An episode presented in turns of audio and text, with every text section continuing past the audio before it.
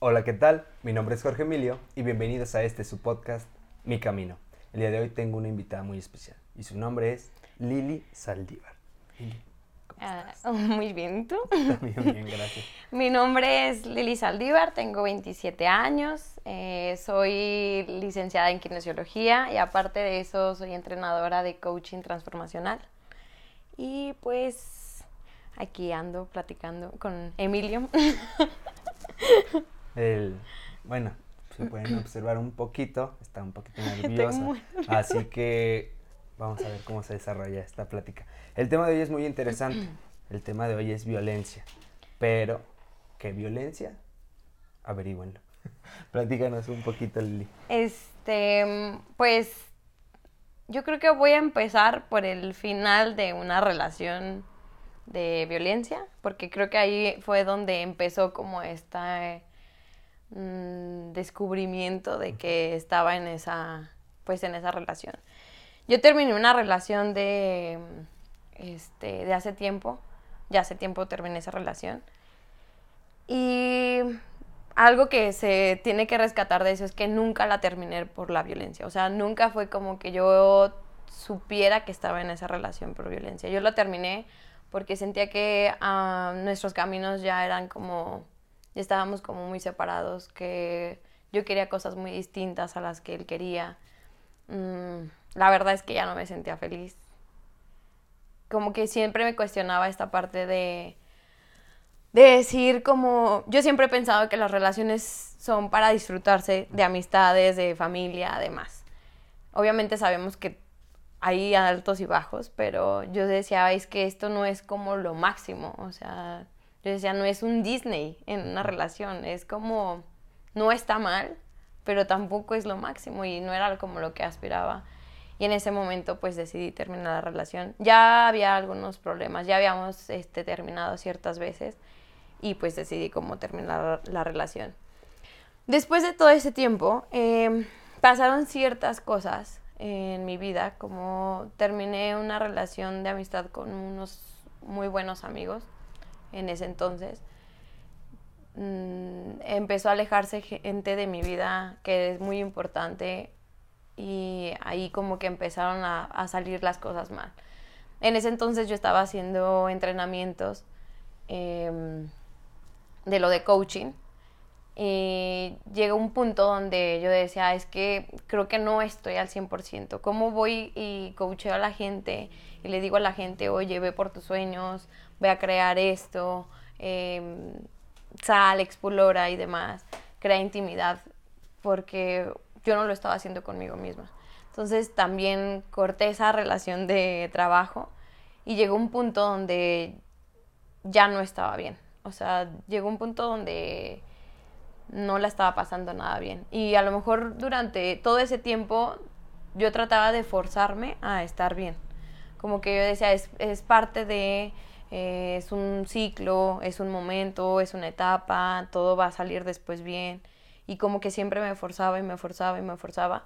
Hasta que llegó un punto que me di cuenta que no tenía ganas de salir de mi casa. O sea, y quien me conoce sabe que no soy así, o sea, yo soy alguien normalmente muy alegre, que sale, convive con la gente y demás, y en ese entonces era como que no quería salir de mi casa, me sentía muy mal, no quería trabajar, o sea, de verdad trabajaba porque tenía que trabajar, eh, comía porque tenía que comer, o sea, como que siempre fui como consciente de lo que tenía que hacer, pero en realidad yo no lo quería hacer. Entonces en ese lapso mmm, comencé a ir a terapia. Como que yo dije, ya, ya no lo puedo sobrellevar yo, ya no puedo seguirme mintiendo de que yo voy a estar bien, que es una etapa porque pasaron meses, o sea, te estoy diciendo que pasaron como unos 5 o 6 meses de que fue a lo mejor una pequeña cosita y se fue haciendo cada vez más y más y más y más grande. Entonces esos seis meses jamás lloré, o sea, nunca lloré en nada, o sea, si lloraba era unos dos, dos, días y listo. Se terminaba la relación con unos amigos, me puse mal dos días y ya después, listo. Y así como cosas que fueron pasando en mi familia, tampoco las cosas estaban bien. Entonces después acudí a terapia y en terapia pues la primera sesión yo llegué y así como si hubieran abierto el mar, lloré y lloré y no sabía que tenía tantas ganas de llorar. Y mm, en ese proceso de terapia era como trabajar sobre los límites, era trabajar sobre el valor, el merecimiento y muchas cosas, ¿no? Y justo en ese lapso de la terapia yo estaba viendo una serie de la violencia. Y en esta serie eh, justo hablaba un, la chava no aceptaba que era una persona violentada. A la chava no le habían, no habían golpeado ni nada, pero estaba recibiendo violencia emocional. Entonces hay una escena donde la chava va a pedir apoyo como a la policía o a un, algo así como de gobierno, algo así por el estilo. Entonces está pidiendo como un asilo, una casa como provisional para pues vivir, ella y su hija. Entonces, este, la, y la persona que le está apoyando le dice como, oye, este, ¿ha sufrido violencia? Y ella dice, pues no, claro que no. Y dice, es que hay un, un apoyo para las mujeres violentadas y ellas hay un lugar y ya te pueden aceptar. Y ella dice, no. Y ella le empieza a hacer como cuestionamientos como, te han este, jaloneado, te han empujado, te han amenazado, te has sentido con miedo. Y ella empieza como a recordar como las cosas que justo ella estaba pasando. Y como que en ese momento yo dije, es que yo pasé por eso. Pero nunca se lo había dicho a nadie. O sea, jamás lo traté con alguien, nunca se lo pude decir a nadie cuando ocurrió. Entonces como que en ese momento me llegó la información, quizá porque ya estaba trabajando ciertas cosas con mi terapeuta. Y yo digo, es que yo no lo estoy aceptando yo estoy igual que ella, o sea, de, de, no aceptarlo y ella podría recordar las cosas que le estaban diciendo y aún así no aceptó la ayuda y se fue. Entonces, esa, la siguiente sesión fui con el psicólogo y le platiqué. No le dije como, o sea, le dije, oye, ¿sabes qué? Vi una serie y como que hubo cosas que, que pasaron ahí, me sentí medio incómoda en ciertas cosas, en una escena en específico y pues ya, y mi psicólogo como que no quiso profundizar y me dio como mi espacio a que cuando yo estuviera lista pues yo hablarlo, ¿no? Pasó una siguiente sesión y tratamos ciertos temas y él, me dijo, Lili, yo la verdad es que no sé hasta dónde, pero necesitamos hablar de esto. Entonces, ese día, pues fue la primera vez que le pude decir algo a, o sea, le pude contar todo a alguien. O sea, le pude decir de lo que yo me acordaba, de cosas que yo sabía que eran grandes, o sea, como golpes o agresiones físicas o mm, ciertas escenas que yo recordaba y se los pude decir. Obviamente fue como una catarsis porque fue la primera vez que yo le pude decir a alguien y yo me sentía tranquila, o sea, por primera vez ya no le tenía miedo a poderlo decirle a alguien, porque creo que pasan varias cosas antes de decírselo a quien sea. Pasa por tu mente muchas eh, cosas, o sea, te da miedo decirlo porque no sabes cómo va a reaccionar la persona que te agredió. O la otra es como, la verdad es que te sientes culpable. O sea, hay una parte donde tú dices, es que fue mi culpa o sea, yo estaba en ese momento, ya acepté estar ahí y pues fue mi culpa estar ahí. Otra parte es como la vergüenza. O sea, siento que como aceptarlo y podérselo decir a quien sea, es como la vergüenza de decir, mm, mis papás me han dado todo, vivo en una casa bien, me dieron una buena universidad, estudié, la gente siempre me ha apoyado y como que que eso me pasara a mí, como que no. Y parte de eso es como, normalmente cuando tú ves en la tele, en la serie que yo vi, las personas que viven violencia son personas que no tienen otra escapatoria. Y entonces yo me ponía a pensar y yo decía, es que yo no me veo como ellas. O sea, yo sí tengo una familia que me pueda apoyar. Yo sí tengo un trabajo donde me pueda sostener sola. O sea, no tengo hijos o cosas así. Y entonces como que tú piensas como, Es que no, no puedo ser igual que ella o no me puede pasar lo mismo que ella porque somos distintas. Y otra cosa también que nunca, que por razones no lo dices es porque piensas que te van a juzgar. O sea, piensas que lo vas a decir y es como... Mm, yo decía, yo en mi cabeza decía, ¿para qué lo digo si ya pasó hace mucho tiempo? O sea, ya pasaron muchos, muchos, muchos meses, años. Y yo decía, ¿para qué lo digo ahora? O sea, y si lo decía ahora era como, pues ya no pasó ahora, entonces, ¿cuál es el problema? Y, pero justo con el psicólogo como que fue la primera vez que yo pude decir, estoy en un lugar seguro, sé que no me va a juzgar, sé que no me va a culpar, sé que no le va a decir a nadie, sé que yo voy a estar bien, o sea, sea lo que sea que yo le diga a él, él me va a creer a mí. Y eso me quitó de verdad muchísimo, muchísimo peso.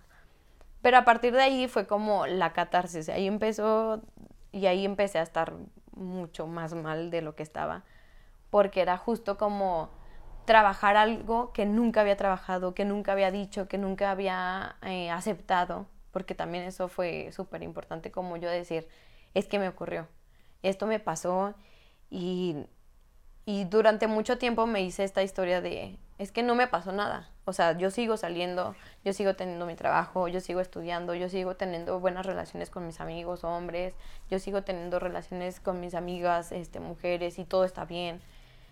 Pero en realidad sí pasó, o sea, no podías marcar un límite porque no sabía hasta dónde era el límite, porque mis límites eran, no estaban marcados, eh, todo era permisible y entonces ahí fue como el trabajo duro.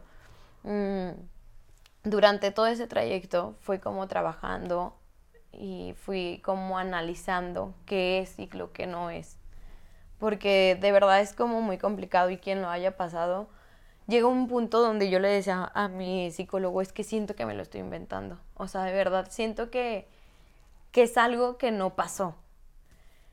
Y él me decía, es que es tu cuerpo tratando de evitar que te duela.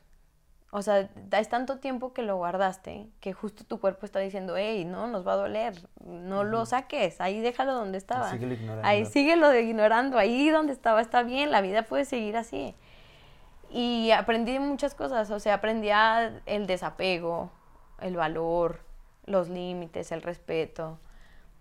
Te lo juro que llegó un punto donde me decía, había manipulación y yo le decía, es que no sé qué es la manipulación. O sea, no sé qué es. O sea, no, no, no sé hasta dónde, que es como la manipulación pequeña porque justo él me explicaba como todo el proceso, como que puede llegar a ser la violencia, que antes de que alguien te golpee, pues obviamente ya hay muchísimas cosas atrás, como jalones, tu autoestima pues ya mm, casi que no existe, tu seguridad tampoco está, tu dependencia es demasiado, porque yo le decía en ese entonces a mi terapeuta, yo le decía, es que de verdad yo pienso o yo pensaba que nadie o sea, de verdad nadie me iba a querer como él me quería.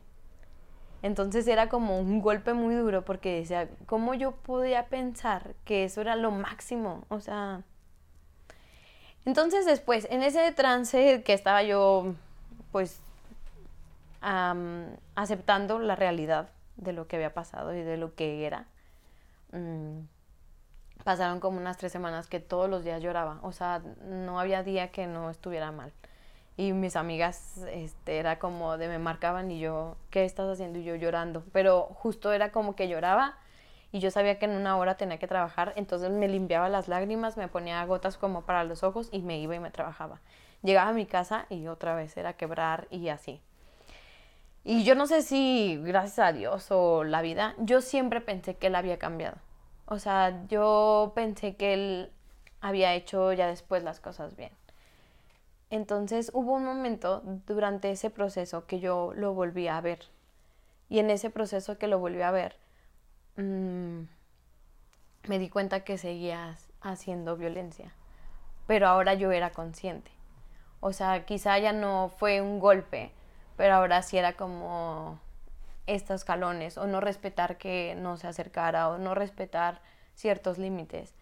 Y ahí fue otra vez volverme a dar cuenta de que él nunca cambió y fue otro golpe también muy cañón. Y fue todo este tiempo como estar trabajando sobre lo que era, lo que no era, sobre pues hasta dónde era el límite, ¿no?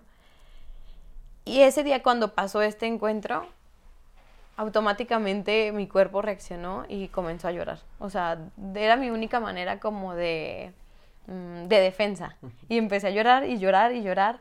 Llegué a mi trabajo y yo estaba llorando y fue como que yo daba terapia y yo decía, es que no puedo estar aquí. O sea, me sentía demasiado mal. Le marqué a mi psicólogo y yo le dije, oye, ¿sabes qué?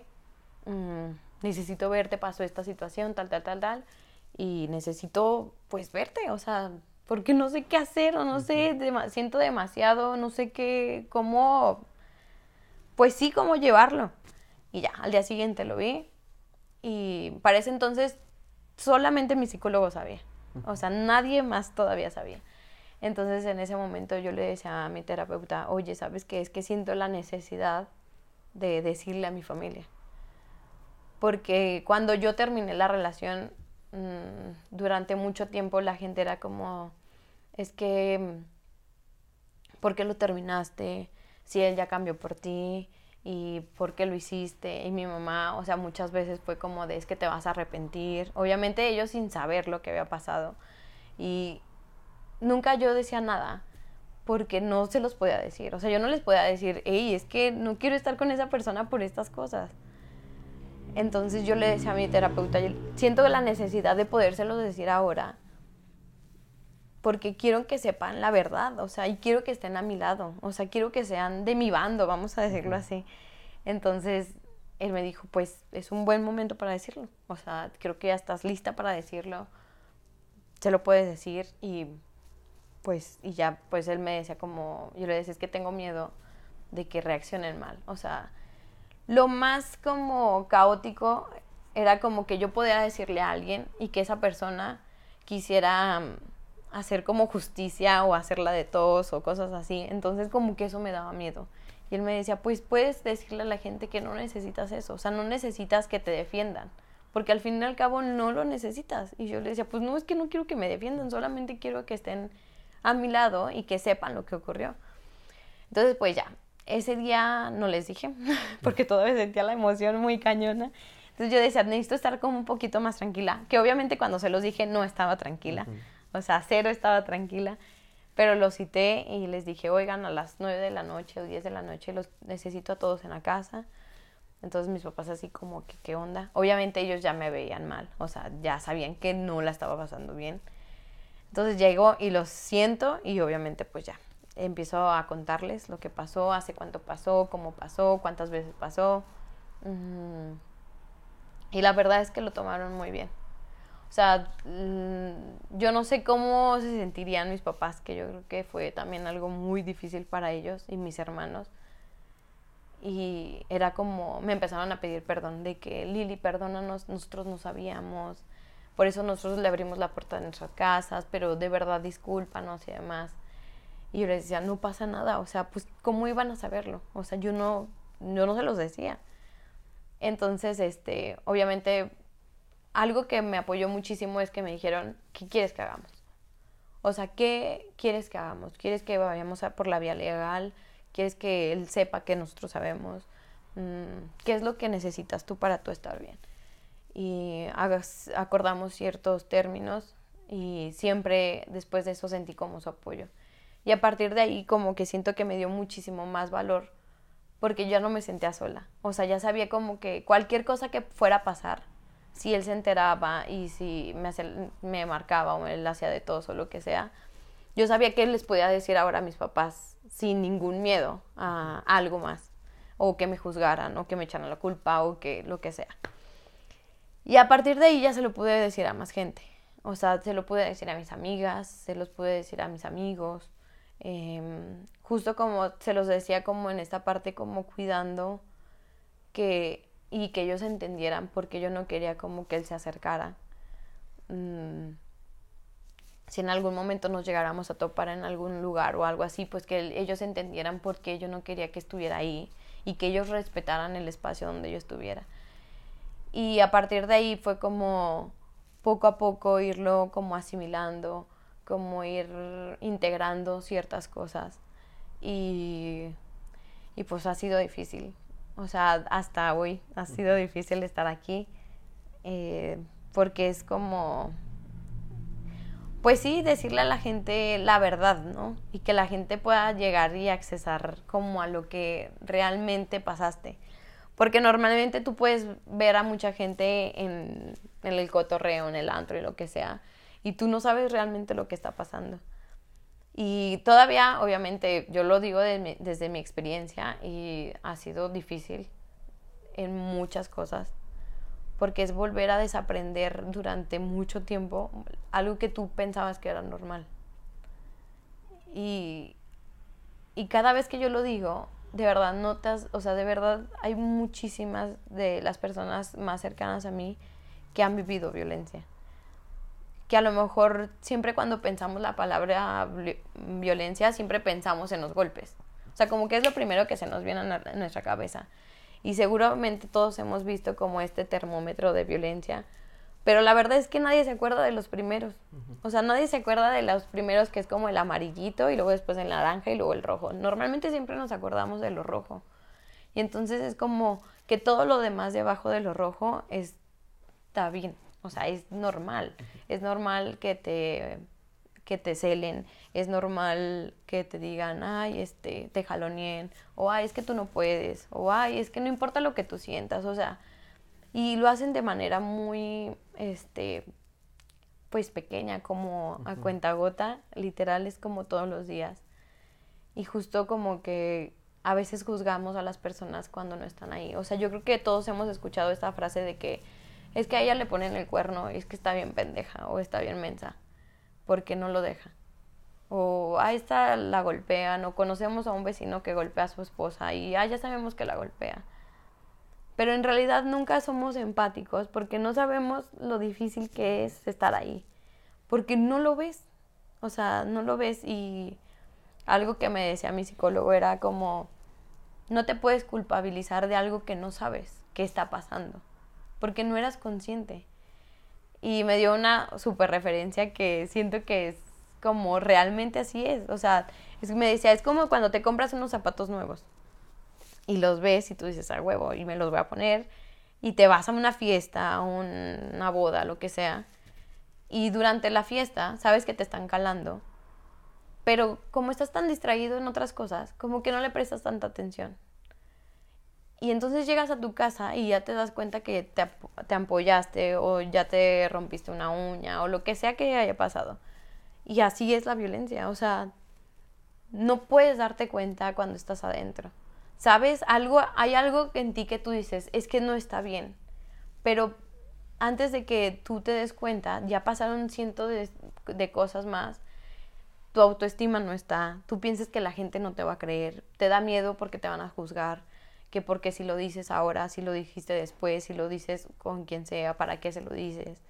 Te da miedo la reacción de la otra persona.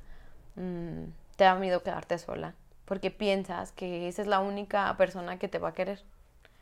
Entonces, eh, la violencia inicia desde eh, los celos, desde esta manera de manipular.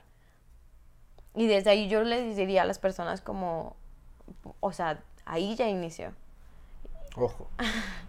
ahí ya inició y que no se esperen a llegar a los a los puntos rojos.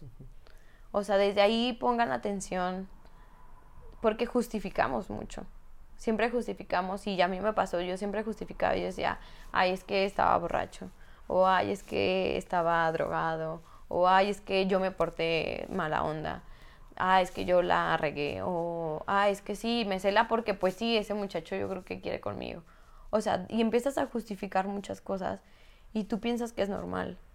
Y tú empiezas a, a, decir, es que sí, o sea, pues es que está bien, o sea, está bien que él este, me cele porque él me quiere, o está bien que él no me acepte en ciertas cosas porque pues es su tiempo, o, ¿sí me entiendes? O sea, muchas cosas como muy muy mm, normalizadas.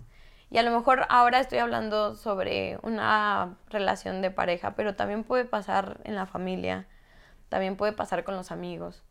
O sea, puede pasar de que tus amigos te estén violentando y tú piensas que eso no existe y claro que existe y puede haber que tus amigos te celen, puede haber que tus amigos te manipulen y desde ahí también puedes parar y pues la verdad es que es difícil como enfrentarlo y decirlo y aceptarlo, pero no es imposible. O sea, creo que yo a mi psicólogo le debo la vida completamente. y pero es, es parte de poder atravesarlo. O sea, creo que no puedes, no puedes como seguir adelante si no aceptas lo que pasó. O sea, si no aceptas lo que te ocurrió y lo transformas en algo bueno. Y, y, yo al inicio cuando Chava me estuvimos platicando para yo estar aquí, yo le decía, es que mi propósito de estar aquí es como que la gente pueda entender, pueda mm, parar un momento y voltear a su alrededor, observar las relaciones con sus amigas, con su familia, hasta la de ellos, ¿no? O sea, siendo mujeres y hombres, porque pues a lo mejor ahorita estoy hablando de mí, pero pueden ser, puede ser tú, puede ser mis hermanos, puede ser mis papás, o sea, puede ser quien sea. Y que se den cuenta si en sus relaciones hay algo de violencia y qué están haciendo ellos. ¿Qué estamos haciendo todos como sociedad como para empezar a parar? Como si yo veo que mi amigo trata mal a su novia, ¿quién estoy siendo yo para yo poder decirle, oye, es que a lo mejor no se está dando cuenta, pero yo soy quien a lo mejor para poderle poner un alto? si yo sé que tengo una amiga que está sufriendo violencia y a ella no lo ve porque pues porque pasan muchas cosas ahí, yo les diría, no la suelten. O sea, no la juzguen, no digan, ah, es que sí, pues sí, como tú vuelves con él, pues obviamente. Porque desde ahí sabes y te da miedo decir, oye, es que me pasó esto, porque tú sabes automáticamente que te van a decir, estás bien mensa o porque estás ahí, ya te habíamos dicho y tú aceptaste eso, ¿sabes?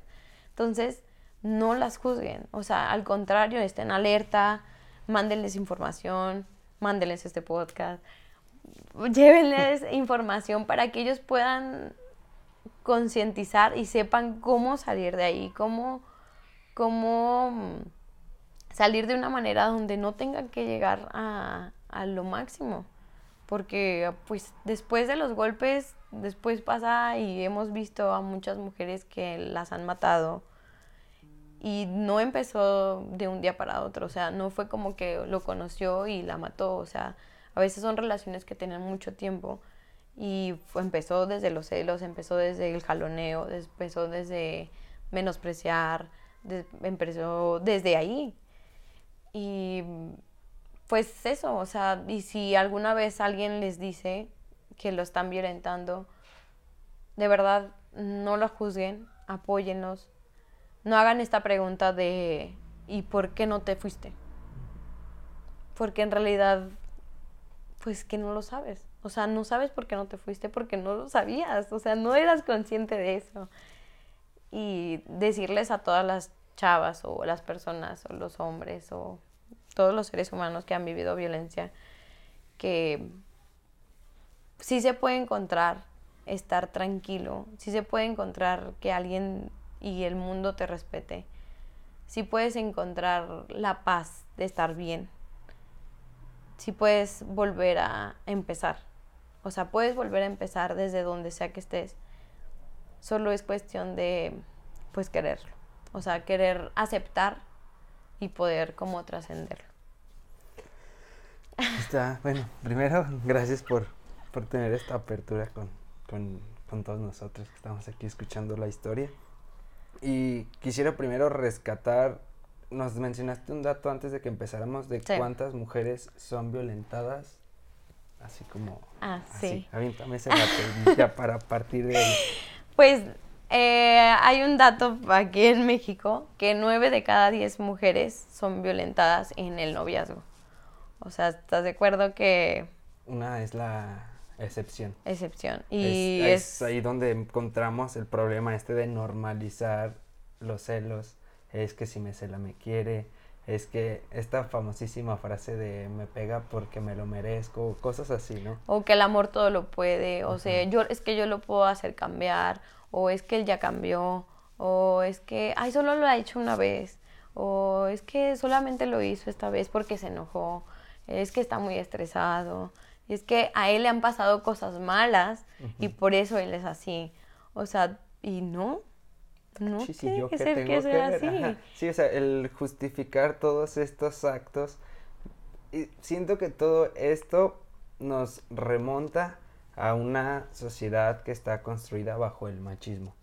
Y es por eso que me parece como muy interesante todo el movimiento feminista que se hace, este, no sé, esta parte de abrir los ojos, de, de darte cuenta que te están violentando, o sea, porque ni siquiera sabemos qué es violencia. Sí, claro. O sea, a, partir de ahí, si no tenemos un nombre de qué es la violencia, lo vamos a decir, "Ah, pues es que esto es el amor.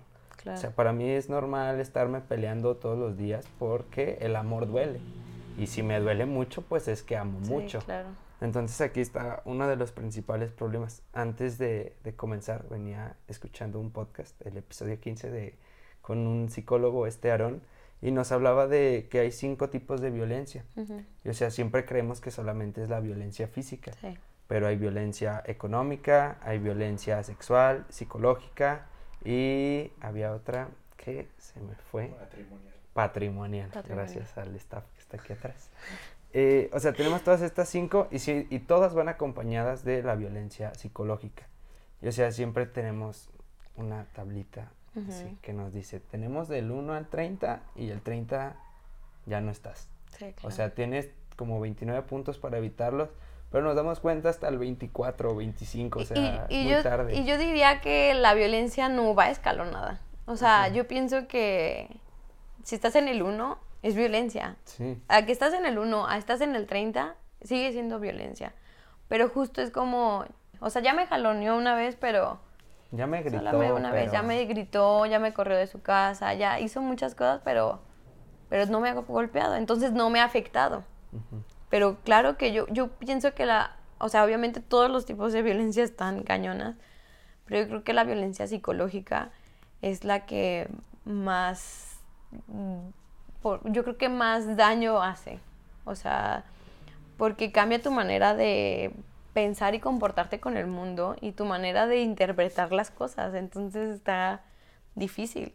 Y aparte una cosa súper importante es que a todas las personas que han vivido violencia de cualquier índole, eh, financiera, económica, eh, patrimonial, sexual, psicológica, de lo que sea, yo a todas las personas les diría, vayan a terapia, aunque ustedes piensen que no, o sea, que no les ha afectado.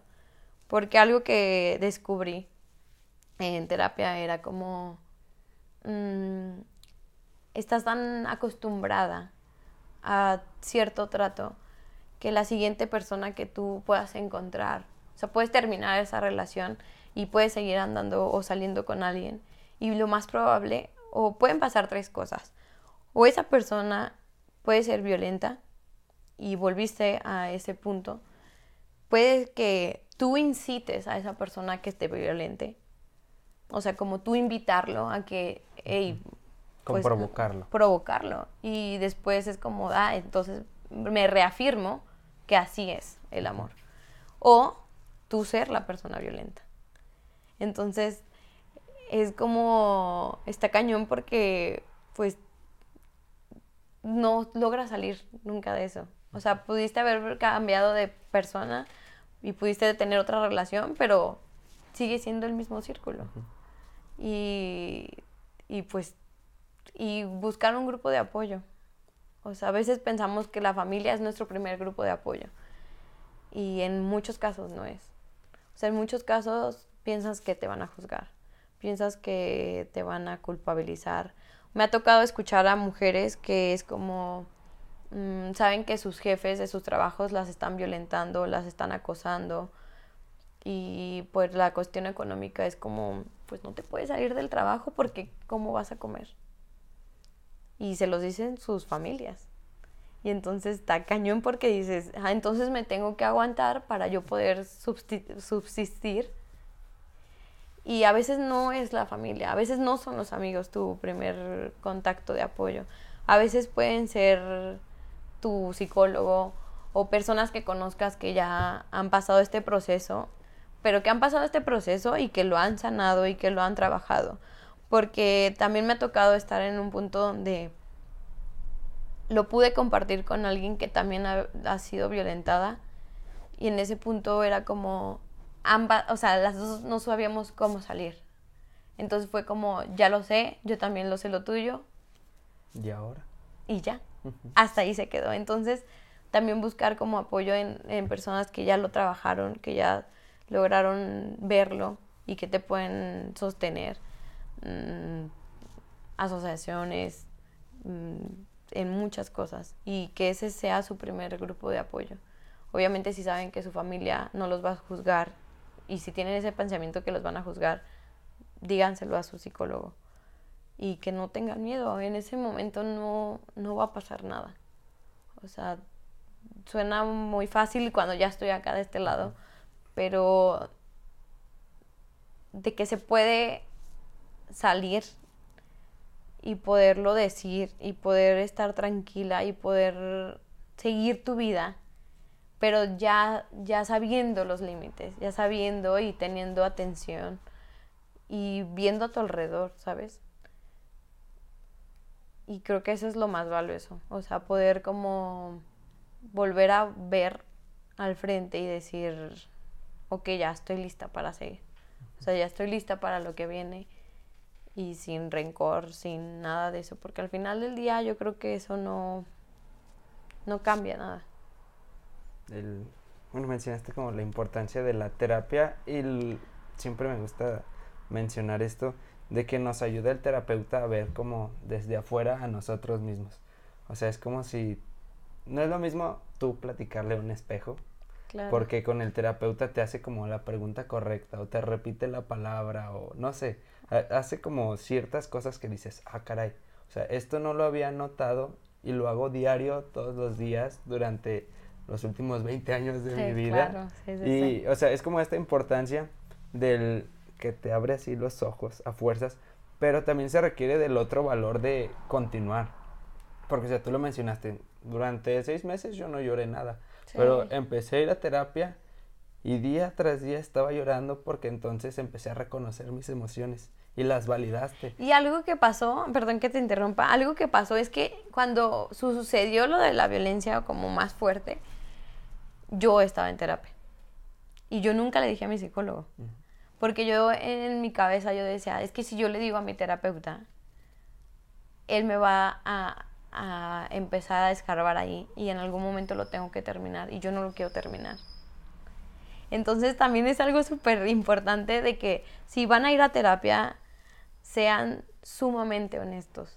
O sea, de verdad digan y hablen todo porque al final del día no va a funcionar de nada. O sea, a lo mejor en ese entonces pude haberle dicho a mi terapeuta y pudo haber evitado muchas cosas que a lo mejor pasaron, pero por algo pasan las cosas, por algo estoy aquí.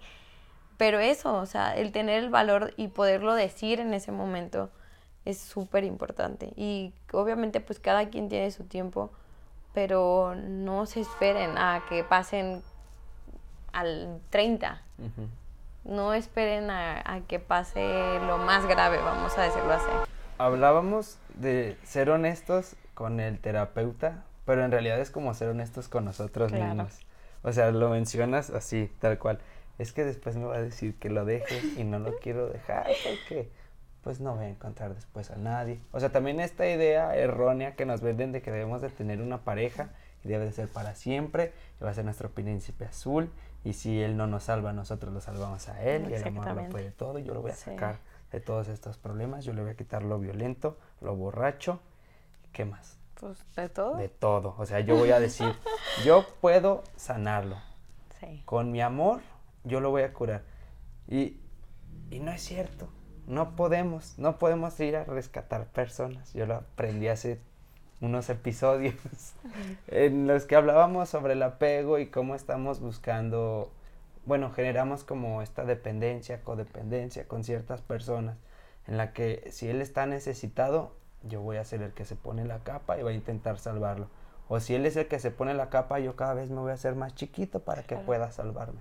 Entonces son todos estos conflictos que venimos desarrollando durante mucho tiempo. Y si no nos damos el tiempo de voltear a vernos a nosotros mismos, porque también vivimos como en un mundo en el que siempre tenemos que estar haciendo muchas cosas. O sea, eh, lo decías, es que no, me seco las lágrimas y al trabajo porque tengo que trabajar. Porque, o sea, siempre tenemos que estar ocupados, estamos en esta, en esta vida de que de 24 horas, para mí, me quedan como 10 minutos y me los gasto en el celular. O sea, es seguir distrayéndonos constantemente porque nos aterra esa idea de hacer una introspección. O sea, no nos toleramos a nosotros mismos si estamos viendo a ver a dónde vamos y buscamos personas o cosas que nos distraigan. Y ya para irle dando así un, cierrecito a todo esto, ¿qué crees que sea como lo más complicado de estar en la violencia y das el primer paso a creo que esto es violencia? O sea, ¿qué crees que, que pasa ahí por la mente? ¿O cómo podrías tú ayudarle a alguien en cuanto suene ese primer chispazo? Así que dices. Es que yo creo que lo primero es aceptarlo. O sea, aceptar que estás ahí. O sea, aceptar lo que pasó, aceptar que no está bien. Aceptar que no es así, o sea, que el amor no es así. Aceptar eso que te sucedió y que no está bien y que no te lo mereces. Yo creo que ese es el primer paso. O sea, el primer paso es aceptarlo, saber, o sea, de hecho yo les diría a las personas, si en este momento nos están escuchando, hagan una lista de las cosas que pudieran creer si ustedes les acaba de dar como algún algo que dices eh, a mí me pasó esto a mí me ocurrió esto hagan una lista de las cosas que probablemente estén pasando y enumérenlas o sea si mi novio me me hace la ley de hielo si me deja de hablar si mi novio... Mm, invalida mis emociones. Invalida mis emociones, si no me respeta, si no me da mi lugar, si me invita, cada vez que salimos, él siempre pone el lugar, nunca me pregunta qué es lo que quiero, me dice que me cambie de ropa, o sea, todas esas cosas, ves siendo observador sobre eso, y si tienes una, aunque sea la más mínima, yo les diría, acepten que está pasando eso, que no es normal, que no está bien, que no, es la, no va a ser la primera vez, que lo más seguro es que vuelva a ocurrir. Y hasta tú, o sea, si tú en algún momento, porque hasta yo en algún momento fui violenta en esa relación, y si y es como ponerte y yo estoy siendo violento y entonces empezarte a cuestionar tú también eso. Y si alguna una lo que sea aunque sea una y la sea la más mínima que tú piensas que es la más mínima que vayan a terapia. O sea, porque pueden sanarlo, pueden saber cuál es el inicio de eso, por qué están generando eso, por qué lo están normalizando. Estudiar, o sea, de verdad ponerse a leer los conceptos, ponerse a leer qué es hostigamiento, qué es violencia, qué es este acoso, qué es agresión, todos esos tipos. Em, y que cuando vean al psicólogo digan y se enfrenten a eso, que no va a pasar nada. O sea, todo lo que a esos miedos o esos temores es, es nuestra mente ya manipulada de que no lo tengamos que decir. Aunque no alguien no nos haya dicho no lo digas, pero inconscientemente está el mensaje ahí. Y que es difícil, pero hay muchas personas alrededor que lo han vivido y seguramente han salido y hay un montón de gente que te puede apoyar. O sea, de verdad si hay alguien que en este momento no sabe y ya lo detectó y no sabe qué hacer, o sea, de verdad se pueden acercar conmigo.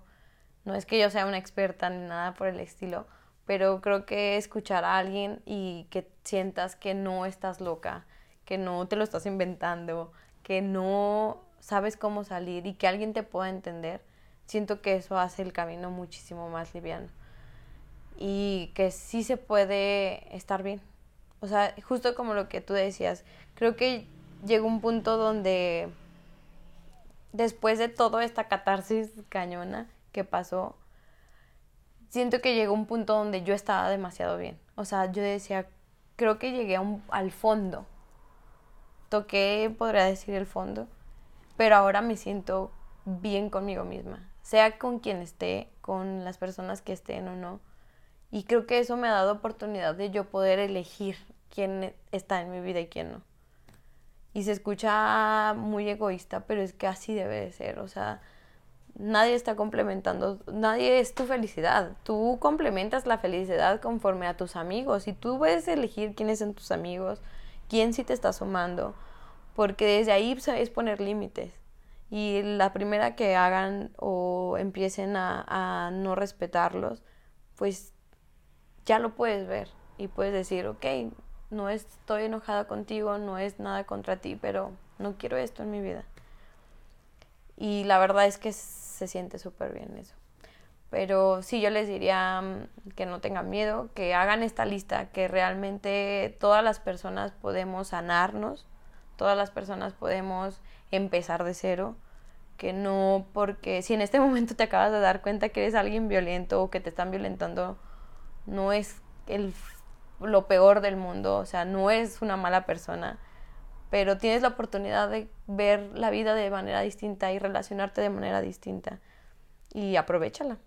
O sea, aprovechala para que los siguientes años de tu vida puedas gozar de tranquilidad, de respeto, porque es respeto mutuo, y de todas las cosas y conocer el amor hacia tus amigos de una manera sana, hacia tus relaciones, hacia tu familia, hacia todo, porque ya sanaste eso. Entonces, de que pues se entren y echen un vistazo a lo que están haciendo hoy y echen un vistazo alrededor, porque de, verdad se van a dar cuenta que es más común de lo que pensamos, pero es tan tan normalizado que pensamos que es normal. Es normal que a la vecina le peguen, porque siempre le han pegado. Es normal que mi amiga siempre llore en las noches por el mismo chavo es normal. Y así lo empezamos a normalizar. Y que se hagan responsables como sociedad, que nos hagamos responsables y empezamos a poner nuestro granito de arena desde nuestra trinchera, dirían. Y pues, pues solamente eso, diría. Pues, ahí está, ¿eh? gran consejo. Pasen a hacer su listita. Y mencionaste algo muy interesante lo de si ya me di cuenta que soy violento o si estoy siendo violentada, no nos empecemos como a culpar ni nos hagamos así las malas personas ni quedamos, no sé, irnos a perder en el bosque para siempre. Sí, claro, O sea, es el momento de que tal vez puedo mejorar, ser una mejor persona y si de verdad quiero, puedo cambiarme. Claro. O sea, va a costar tiempo, mucho esfuerzo, hasta dinero pero valdrá la pena el poder salir y disfrutar esta, esta nueva versión de uno mismo, esta, esta versión 2.0 renovada, remasterizada, actualizada, así con todos sus antivirus. Y, o sea, dense la oportunidad de disfrutar la manera desde otro lado, o sea, quitándose esta, esta venda de los ojos y, y ver el mundo como podrían hacerlo. Sí, claro. ¿Algo más que te gustaría agregar? Pues Creo que no. O sea, creo que mm, justo con lo que estabas diciendo, em, gasten su energía no en victimizarse o revictimizarse. No gasten su energía en culparse, no gasten su energía en juzgarse, no gasten su energía en seguirse violentando. Porque al final es eso, ¿no? Como volverte a decir es que soy una mala persona o estoy bien menso o estoy bien pendejo, lo que sea que sea ahí no gastes tu energía en eso. O sea, gasta tu energía en, ok, ocurrió. ¿Qué es lo que tengo que hacer? O sea, ¿qué es lo que hay después de esto?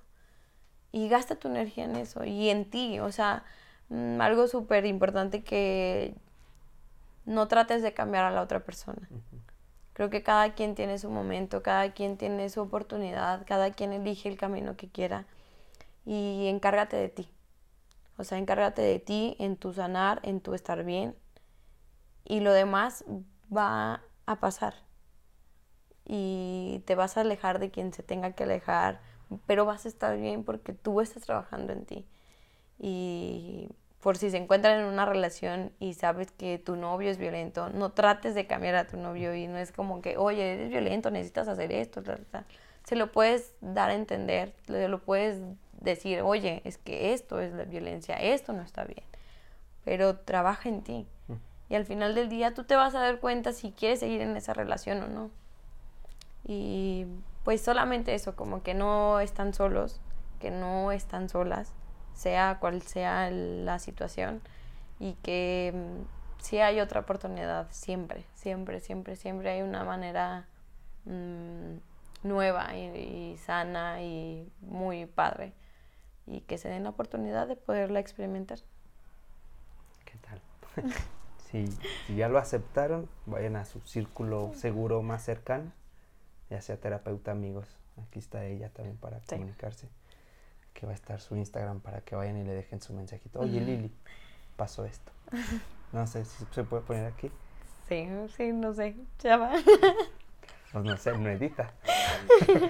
Eh, muchas gracias por compartir toda esta historia. La verdad es que sé muy poco sobre la violencia hacia el género femenino contado desde la viva voz. O sea, he escuchado, he leído datos y si es algo como muy preocupante.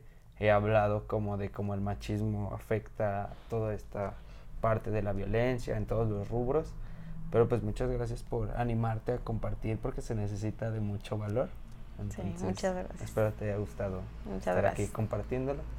Mi nombre es Jorge Emilio. Mi nombre es Liz Saldívar. Y esto fue Mi Camino.